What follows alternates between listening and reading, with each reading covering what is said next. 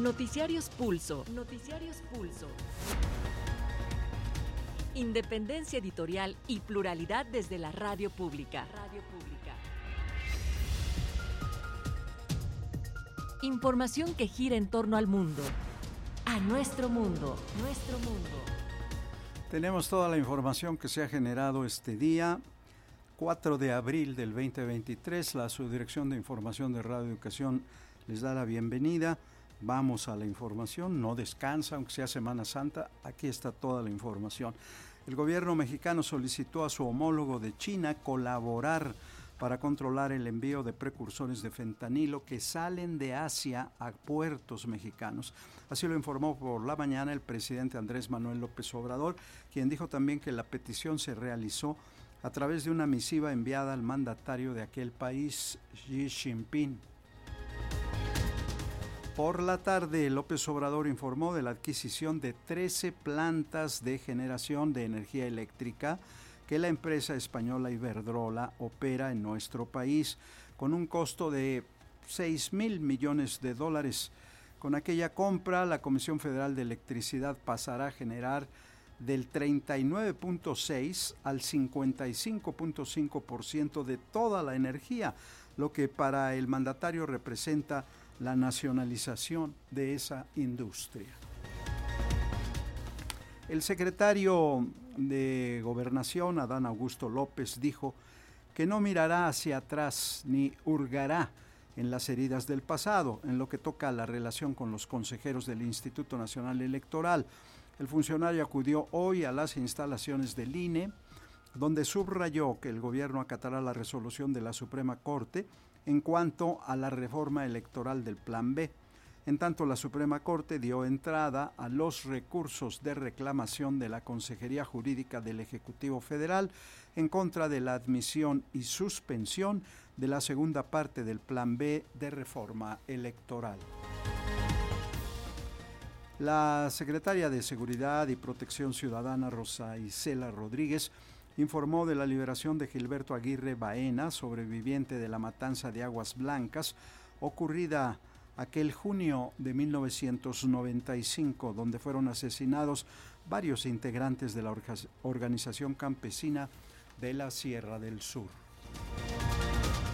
En lo internacional, un juez de la Corte de Manhattan acusó formalmente al expresidente estadounidense Donald Trump de 34 delitos graves derivados del pago a una actriz de cine para adultos durante su campaña en el 2016 y en su declaración el magnate se declaró no culpable. Y luego de que Finlandia se adhirió formalmente a la Organización del Tratado del Atlántico Norte OTAN, el gobierno ruso advirtió que dicha decisión representa un agravamiento de la situación y también dijo que tomará contramedidas para garantizar su seguridad tiene frontera con Finlandia, Rusia.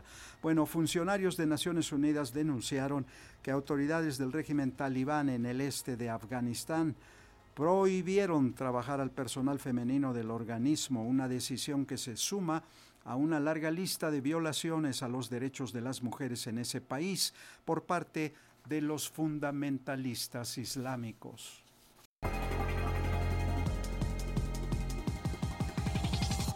Pues ahora sí, le invitamos a ir al detalle de la información. El gobierno mexicano desmintió nuevamente a legisladores republicanos que sostienen que México no colabora en la lucha contra el tráfico ilegal de fentanilo. Por otra parte, el presidente López Obrador dio a conocer que le envió una carta a su homólogo chino Xi Jinping para solicitarle su apoyo a través de la información sobre los importadores mexicanos de dicha sustancia proveniente del país asiático. El gobierno mexicano respondió a las acusaciones del senador republicano Lindsey Graham sobre la negación del presidente Andrés Manuel López Obrador en el sentido de que el narcotráfico domina grandes territorios de nuestro país. El presidente López Obrador dijo que esto obedece a una campaña electorera contra México y aseguró que él no niega la realidad. No, nosotros estamos estamos cooperando. Sí, él es el que no quiere ver la realidad, pero no solo eso. Imagínense decir que no se venden armas en Estados Unidos de manera libre, pues si eso hasta el presidente Biden lo está planteando. Por su parte, el canciller Marcelo Ebrard dijo que ninguna nación en el mundo ha emprendido una lucha contra el fentanilo como México. No hay ningún otro país del mundo que esté haciendo tanto contra el fentanilo que se trafica hacia los Estados Unidos que México. Pero todo esto está documentado. López Obrador dio a conocer que envió una carta a su homólogo chino Xi Jinping para que este país asiático imponga medidas más estrictas para la venta de fentanilo. Para Pulso de Radio Educación, Carlos Calzada. Y en un hecho calificado por el presidente López Obrador como una nueva nacionalización, el gobierno mexicano acordó la compra por un monto de 6 mil millones de dólares de 13 plantas generadoras de energía limpia operadas en México por su propietaria, la española Iberdrola. El gobierno mexicano llegó a un acuerdo con la empresa española Iberdrola para la adquisición de 13 plantas generadoras de energía que esta compañía operaba en nuestro país.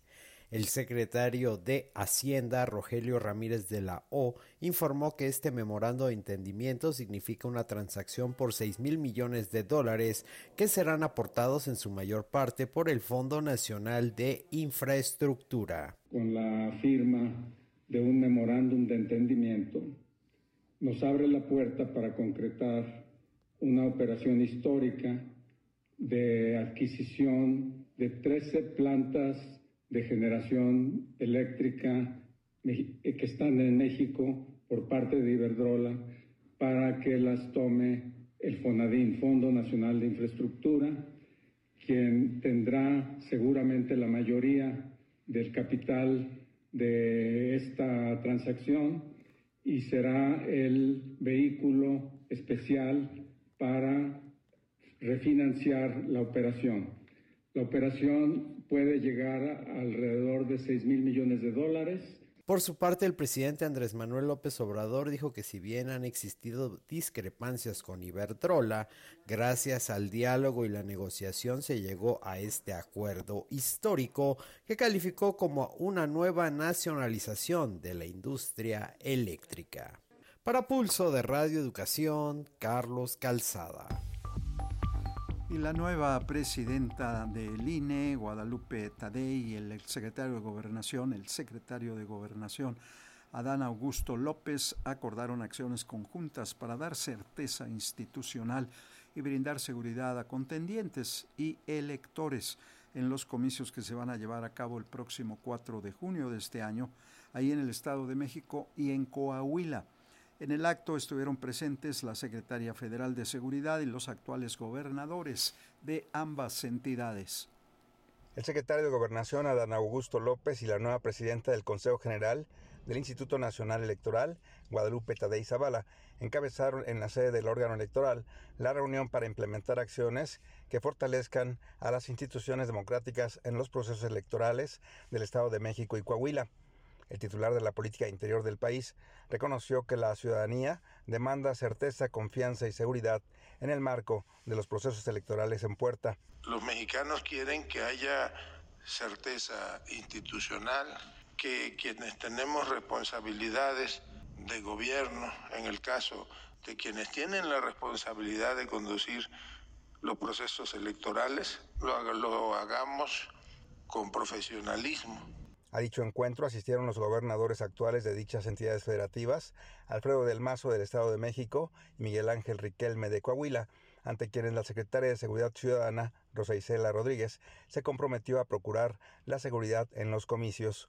Con los objetivos de prevenir la violencia, además de proteger a los candidatos a puestos de elección popular, que sean presas del crimen organizado, del crimen de cuello blanco. Por su parte, la consejera presidente del INE, Guadalupe Tadei Zavala, expuso que el respeto entre instituciones de gobierno arrojará como resultado una jornada electoral que beneficie a la ciudadanía. Por supuesto que el respeto que vamos a pedir a todas las instituciones es el mismo que estamos dispuestos a dar.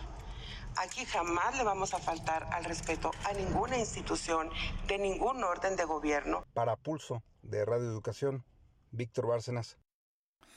Bien, ya en plena campaña, las candidatas de la coalición Vamos por el Estado de México, la priista Alejandra del Moral y del Frente Morena PT Verde Ecologista, la morenista Delfina Gómez, continuaron este martes sus actos proselitistas por el último bastión del PRI, mientras la abanderada morenista advirtió que quienes durante décadas se han enriquecido vía la corrupción no querrán soltar el poder. La candidata priista enfatizó que la contienda, más que entre alianzas, será entre ella y Delfina Gómez frente a miles de mexiquenses reunidos en Santa Cruz, Atizapán, la maestra Delfina Gómez, candidata de Morena a gobernadora del Estado de México, manifestó que esta entidad vive una profunda crisis de corrupción en el que los privilegios de unos cuantos valen más que las necesidades de millones de mexiquenses. Indicó que el gobierno del Estado de México ha estado controlado por una minoría que se ha enriquecido atentando contra el bienestar de los ciudadanos. El poder político, apuntó, se ha subordinado al poder económico, relegando el valor de las personas en favor de los intereses particulares de unos cuantos. Ayúdenos, ayúdenos.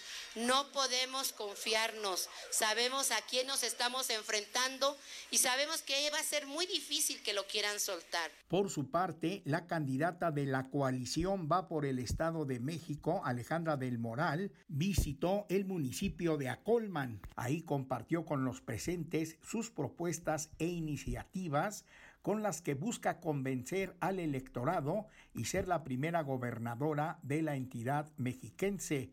Recalcó que esta elección es de unir y de reconciliar para progresar. Que aquí no es de una alianza contra otra, no es si es PRI o PAN contra Morena, es Alejandra contra Delfina. Y aquí hay mucha candidata para poder ganar esta elección. Para Pulso de Radio Educación, Reinaldo Cerecero.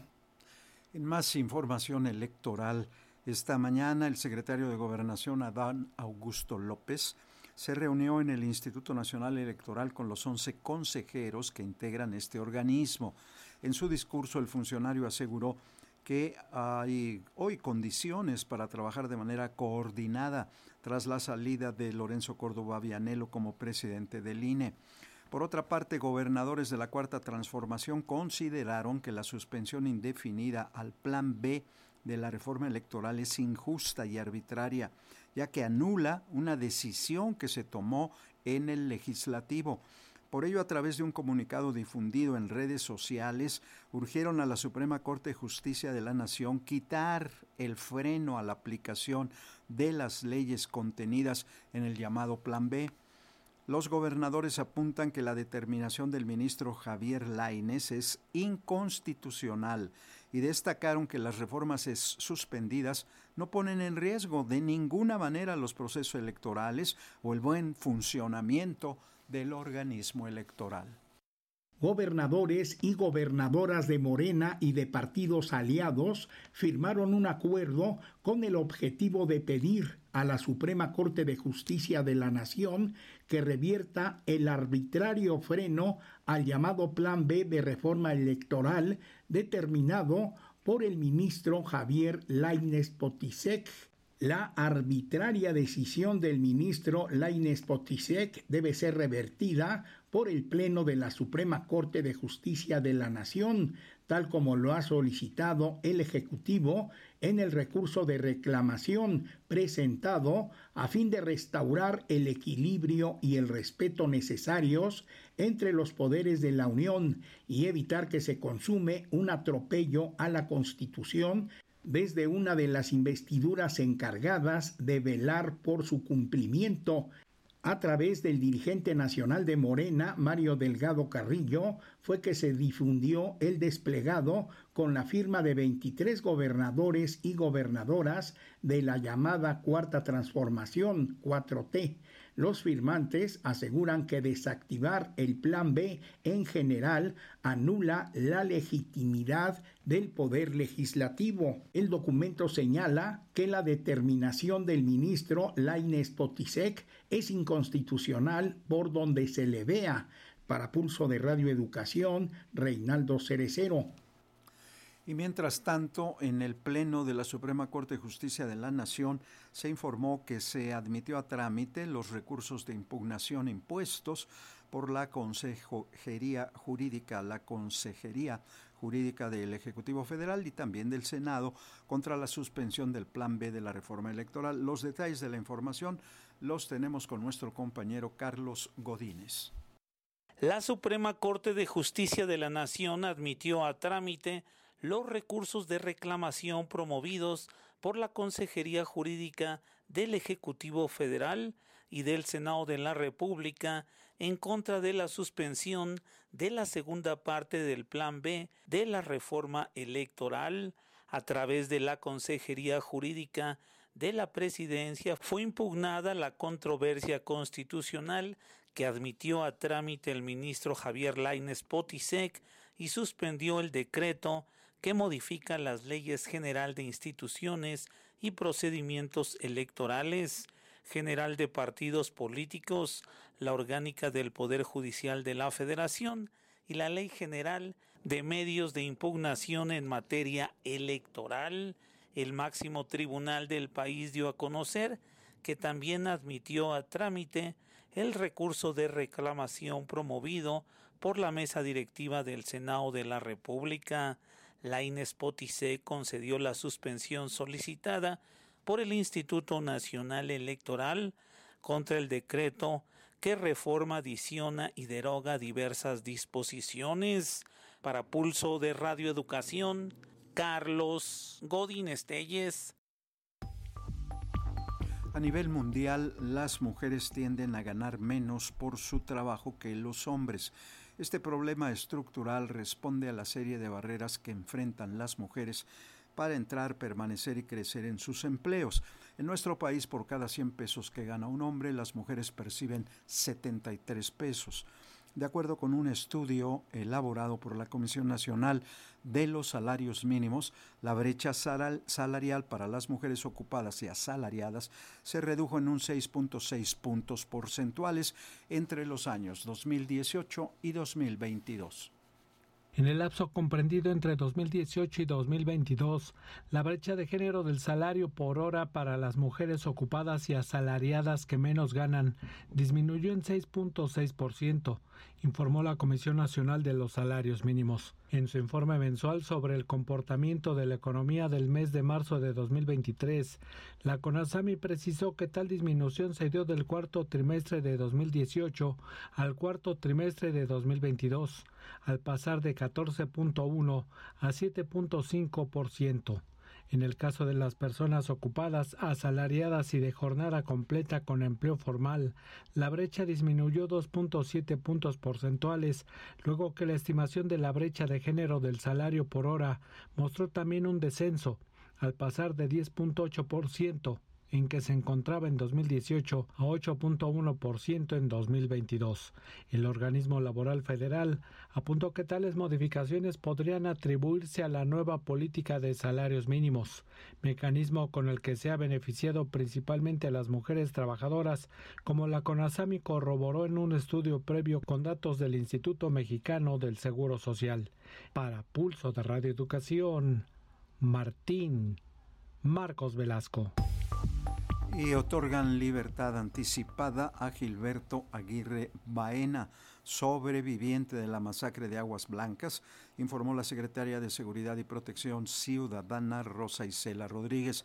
En la conferencia matutina, la funcionaria federal detalló que Aguirre Baena fue preso en el 2002 y reconoció que aún se encuentran en prisión Orlando Avilés Mesino, preso desde el 2011, y Antonio Barragán Carrasco, detenido en el 2001, todos integrantes de la organización campesina de la Sierra del Sur. en el marco del informe de liberaciones anticipadas y amnistías concedidas por el gobierno federal, la secretaria de Seguridad y Protección Ciudadana, Rosa Isela Rodríguez, dio a conocer avances para lograr la libertad de dos personas involucradas en la matanza de Aguas Blancas Guerrero, ocurrida el 28 de junio de 1995. La funcionaria dijo que ya fue liberado Gilberto Aguirre y permanecen recluidos Orlando Avilés y Antonio Barragán. Solamente para dar un avance en las preliberaciones del caso Aguas Blancas. A la fecha, una persona ya fue liberada por este caso y también eh, queremos, eh, hasta el día de hoy, están todavía eh, en reclusión Gilberto Aguirre Baena, relacionado con este caso de Aguas Blancas, y todavía están otras dos personas en prisión, Orlando Avilés Mesino y Antonio Barragán Carrasco. Rodríguez Velázquez presentó un audio de Gilberto Aguirre en el que narra su encierro por su supuesta participación en esta masacre ocurrida en el gobierno de Ernesto Cedillo, que incluso fue acusado de crímenes de lesa humanidad por estos acontecimientos. Soy Gilberto Aguirre Baena, sobreviviente de la masacre de Aguas Blancas y miembro de la Organización Campesina de la Sierra del Sur y desplazado con mi familia después de la masacre. Para Pulso de Radio Educación, Carlos Calzada. Y bueno, la defensa del ex procurador general de la República, Jesús Murillo Caram, solicitó cambiar la prisión preventiva por la prisión domiciliaria, luego de que el exfuncionario reingresara al reclusorio norte. Según su abogado, su cliente padece varios males de salud que se reflejan en dos ingresos recientes a un hospital de especialidades en los últimos 15 días. Jesús Murillo Caram está sometido a proceso, recordemos, por tres delitos, tortura, desaparición forzada y contra la Administración de Justicia en el caso de la desaparición de los 43 normalistas de Ayotzinapa, ocurrida en el sexenio de Enrique Peña Nieto. Aunque usted no lo crea, y afortunadamente así ocurre, la menor de 13 años de nombre Regina, que resultó lesionada tras aventarse de la canastilla en llamas del globo aerostático en Teotihuacán, fue dada de alta médica, informaron autoridades de la Secretaría de Salud del Estado de México. La dependencia explicó que la menor fue intervenida quirúrgicamente para corregir la fractura del húmero derecho y reducir la luxación de cabeza humeral y del lavado quirúrgico de heridas y quemaduras en el Hospital para el Niño del Instituto Materno Infantil del Estado de México. El sábado la menor resultó lesionada luego de que se arrojara de la canastilla en llamas del globo aerostático que se incendió y se desplomó en las inmediaciones de la zona arqueológica de Teotihuacán y en donde sus padres fallecieron. Pasamos a la información internacional.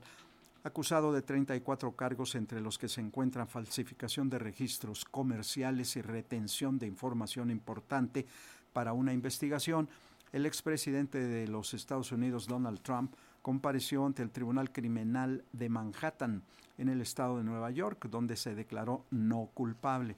Se trató del primer enjuiciamiento de un exmandatario estadounidense por delitos penales al sobornar a una actriz porno para callar esto durante el proceso electoral del 2016.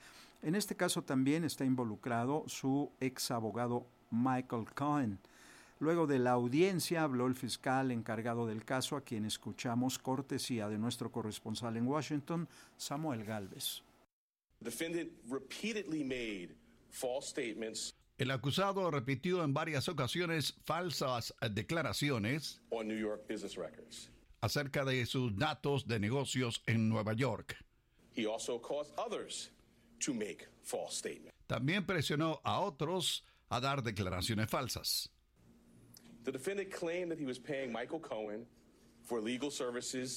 El eh, acusado eh, dijo que le había pagado a eh, su ex abogado Michael Cohen por sus servicios profesionales.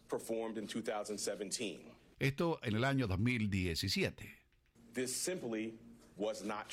Esto simplemente no fue verdad. En total, el gran jurado encontró 34 documentos con estas declaraciones que son críticas y que fueron falsas.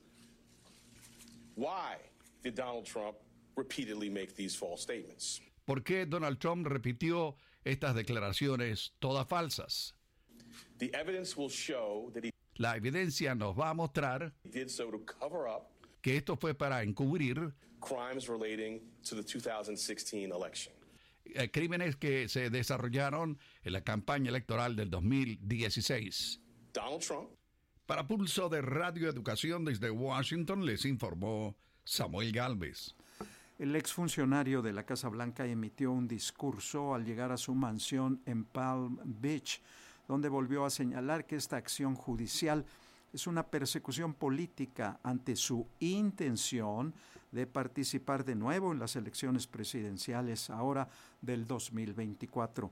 El mandatario afirmó que nuestro país se está yendo al infierno. El expresidente Donald Trump, quien se declaró no culpable de 34 cargos por delitos graves de falsificación de documentos, respondió a las acusaciones de la Fiscalía en Nueva York. En una reunión llevada a cabo en su propiedad en Mar-a-Lago en las últimas horas, Trump dijo a quienes la acompañaban.